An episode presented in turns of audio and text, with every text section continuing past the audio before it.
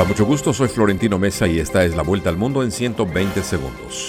El líder de Corea del Norte, Kim Jong-un, tenía previsto visitar una planta en Rusia donde se construyen aviones de combate y a la flota del Pacífico, pero se desconoce su paradero exacto. Mientras tanto, Corea del Sur expresó su profunda preocupación porque su viaje se haya centrado en ampliar la cooperación militar con Moscú.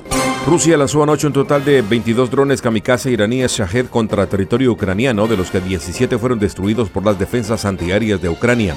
Moscú denunció por su parte otro ataque de Ucrania contra la flota del Mar Negro y la península de Crimea.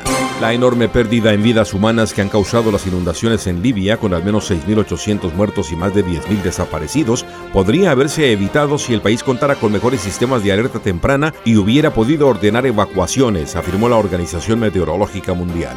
El clima, la biodiversidad, el suelo, el agua potable, la contaminación por nutrientes y las nuevas sustancias químicas como los microplásticos y los residuos nucleares de la Tierra están fuera de control, advirtió un grupo de científicos internacionales.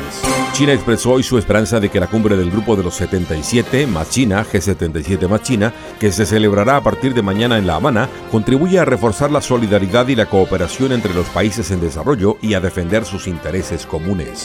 El presidente de Venezuela, Nicolás Maduro, consideró hoy que la política económica y de inversiones de China es la mayor fuerza de desarrollo que tiene América Latina. El Instituto de Física de la Universidad Nacional Autónoma de México, UNAM, rechazó que a partir de sus estudios se pueda aseverar que dos cuerpos disecados, mostrados por el ufólogo Jaime Maussan en el Congreso mexicano como seres no humanos, sean de extraterrestres.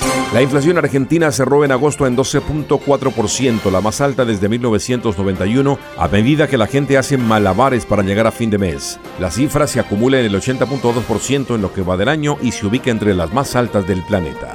Esta fue la vuelta al mundo en 120 segundos.